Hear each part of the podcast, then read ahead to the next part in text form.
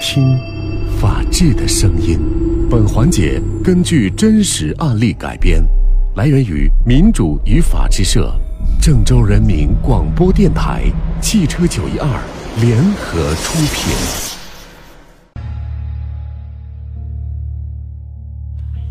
我们进入到今天五件大事也根据真实案例改编的环节法则。大家发送“法则”这个关键词到九一二的微信平台上面，可以看一下今天案件的主角。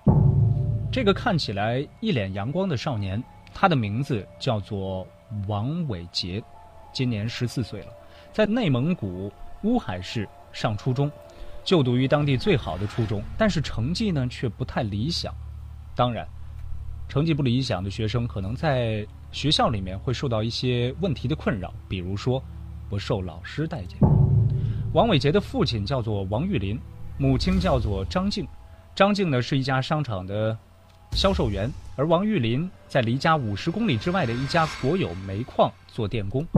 就是这样的一个普通的工薪阶层的家庭，会有什么样惊天动地的事情发生呢？在今年七月一号的中午，张静发现儿子回家之后情绪有些反常。怎么了，伟杰？老师又批评你了？没有，是不是同学又打你了？没有，没有。哎，那你怎么回事？你一声不吭。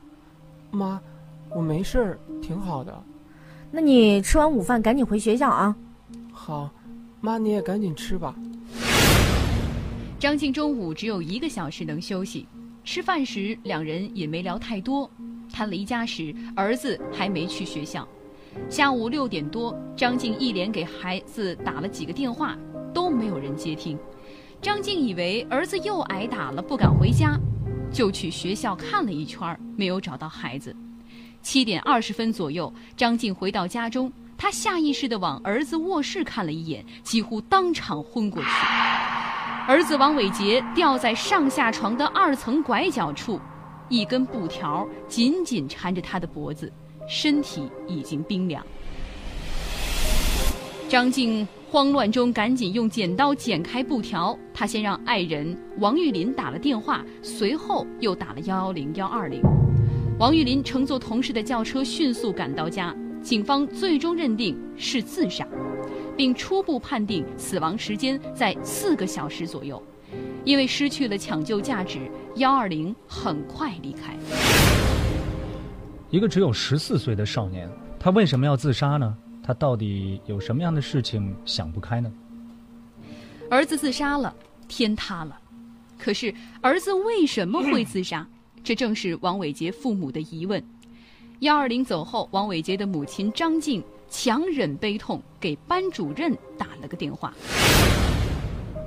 老师，老师您好。嗯，我是王伟杰的妈妈。哦哦，你你好。呃，有什么事儿吗？我，我就想问问，王伟杰今天上午和同学打架没有？没有啊。那他下午去学校没有？去了呀。真去了？呃，这个其实我也不太清楚啊。今天下午我没有课。呃，您怎么突然问这个呢？他怎么逃学了吗？对，他逃学了，他在家里自杀了。啊？我听着也不太对劲儿啊，是不是这个王伟杰在学校经常被同学打呢？而且是不是还经常被老师批评呢？为什么刚才他的父母在给老师打电话的时候问到这个学生的情况，老师好像并不是特别了解，而且还提到了专门提到了是不是又在学校打架了？你猜的没错，在乌海二中，王伟杰是一个有名的挨打专业户。这点呢，其实王伟杰的父亲王玉林也知道。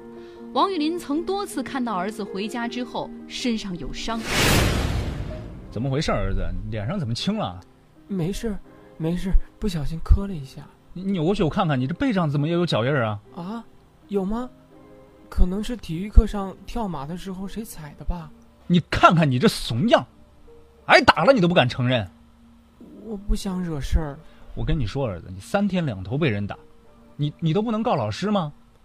老师根本不管我。我我跟你说啊，伟杰，挨打一定要还手，要不然别人以为你好欺负，下次肯定还欺负你，知不知道？啊，你就不能在包里放个棍子、放个棒棒子什么的，万一出事儿了，我告诉你，你出事儿了也没事儿，我卖房救你。爸，真的没啥大事儿。王伟杰每次支支吾吾回答，将父亲的批评掩盖过去。王玉林也很少追究，儿子一再被打，他也不再感到意外。打人者家长往往会主动道歉。面对这样的态度，王玉林无法接招，他只能将孩子领回家。但王玉林的原谅并没有挽回什么，儿子在学校依然是经常被打。恨铁不成钢的王玉林不止一次跟妻子商量过应对的办法。呃，这伟杰经常在学校被同学打，你说这咋办呢？你说，要不咱让他去报个武术班儿，或者啥班儿的，让他学两招。你要说这样也不好吧？我同事说他有个亲戚的孩子，学习就去学那个什么泰拳，学完之后出去打架，被人家打死了，现在凶手都没找着呢。可是咱伟杰他不是惹事儿的人呀，咱们练武术就是为了防身，就是不让别人欺负呀。反正我觉得还是不好，再想想，再想想吧。尝试过很多办法，王伟杰依然三天两头被打。只有高中学历的王玉林不知道该怎么教育儿子了。现在，王伟杰突然自杀，一切的苦难似乎都结束了。王伟杰，小小年纪轻生自杀，恐怕跟这个长期的被同学欺负也是有一定关系的。其实呢，不只是王伟杰的父母这么想，王伟杰的不少同学也是这么猜测的。儿子自杀之后，王玉林加了一名家长的微信，聊天当中呢，这位家长很诚实的安慰了王玉林。伟杰他爸，你别太难过了，孩子这样，一定是撑不下去了。这样倒也解脱了嘛。解脱？解脱什么？呃，我问了我姑娘王伟杰在学校的情况，他在学校里受同学欺负，那些孩子太过分，拽着他的脚，屁股磨在地皮上，绕着操场转圈儿啊。我知道他经常挨打，但是伟杰从来没跟我说过这么严重啊！哎，都是我的错，都是我的错呀！你也别太难过了呀，事情都已经发生了，你们要保重身体嘛。我的错呀，我当时没站出来给孩子撑腰啊！也不能这么说，谁知道会发生这样的事儿吗？我听我女儿说呀，还有几个坏孩子经常让王伟杰在课间给他买东西。怪不得家里的零钱经常少，唉，我太大意了。既然是王伟杰经常挨打，那之前都忍了，那这次为什么忍不住选择了自杀呢？自杀那天到底发生了什么样的事情？学校的监控显示，七月一号，也就是王伟杰自杀那天上午九点十三分十九秒，穿着校服的王伟杰正在教室的最后一排位置玩耍。一名身着白色短袖的学生突然走向他，用胳膊嵌住了王伟杰的脖子，将其摔倒在地，并在身上强压了数十秒。王伟杰想反抗，但没有成功。十四分九秒，白衣同学放开了王伟杰。但王伟杰一直蹲在地上没起来，这个过程中，王伟杰的班主任就在讲台上，他却没抬头看一眼。放开王伟杰之后，白衣同学将班主任从讲台上叫下来，视频中无法听到二人说了什么。很快，班主任就让白衣同学离开，他举起手中的书，向王伟杰做出一个打人的动作，但未打下去，紧接着开始批评教育。王伟杰先是躲避，然后低头不语。十四分五十五秒、五十六秒，班主任最终用书打了他几下。班主任离开之后，王伟杰呆呆地站在原地。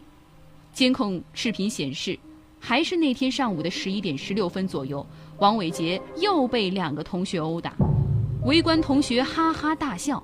视频还显示，上午最后一节课的时候，王伟杰趴在桌子上。不时用手擦拭眼睛。十二点零二分，王伟杰走出校门。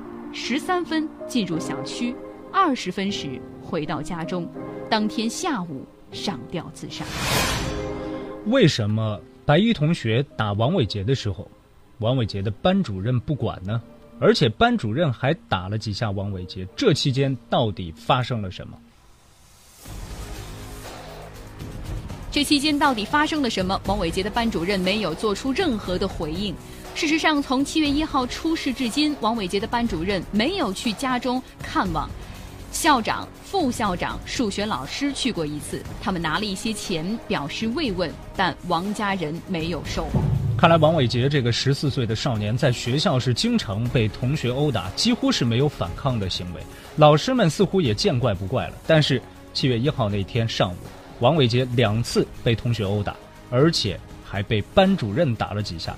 打人的同学和学校不用负什么样的责任吗？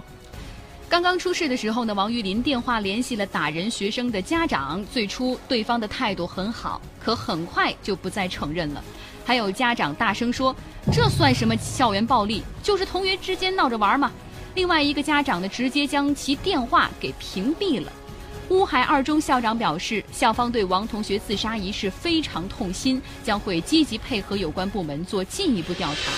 目前的此事正在走司法程序。对于王玉林提出的六月三十号之前视频被删除的问题，当地教育部门称，在法律允许情况下，由第三方进行恢复鉴定。王玉林想自己花钱通过技术手段恢复视频，被学校给拒绝了。遇到这样的事情，各个方面似乎都很害怕承担责任，而且都在回避已经发生的校园暴力问题。事实上，王玉林并不是把责任要全部推给教育部门或者学校，他认为发生这样的事情，家庭的责任同样很大。他也认为自己的教育很失败，正是他的顾虑才为儿子释放了错误的信号。由此导致儿子对学校、对老师、对家庭、对社会产生了不信任和负面的情绪，最终走上了绝路。王玉林翻看了儿子的课程表，发现里面没有任何与法律有关的课程。就在王伟杰自杀前三天，教育部、司法部、全国普法办才下发了关于印发青少年法治教育大纲的通知，但是王伟杰没等到这一天。儿子自杀之后，张静很快患上了间歇性精神障碍，左耳也出现了突发性耳聋，有时哭，有时笑，有时要跳楼，二十四小时都需要有人看护。虽然国家已经放开了二孩政策，但是王玉林觉得以他们的状况很难再要。今天这个案子呢，让人心痛。十四岁的少年王伟杰频频的遭遇到校园暴力，但是各方反应非常冷漠，最终。导致这个男孩选择结束自己的生命，从而结束痛苦。其实校园暴力呢，在全世界都存在，但是目前的状况是我国对于校园暴力并没有专项立法，预防的体系也并不完善，一个个惨痛的教训，这些会推动校园暴力专项立法尽快的实施吗？以上为各位播出是今天五件大事也真实案例改编的环节法则，感谢我们的合作单位民主与法制社。今天法则的记者是李小磊，编剧是陈蕊。法则这个节目直播时间为周一到周五的十三点十五分。如果您想要回听往期法则的话，可以下载蜻蜓 FM，在客户端上搜索法则就可以了。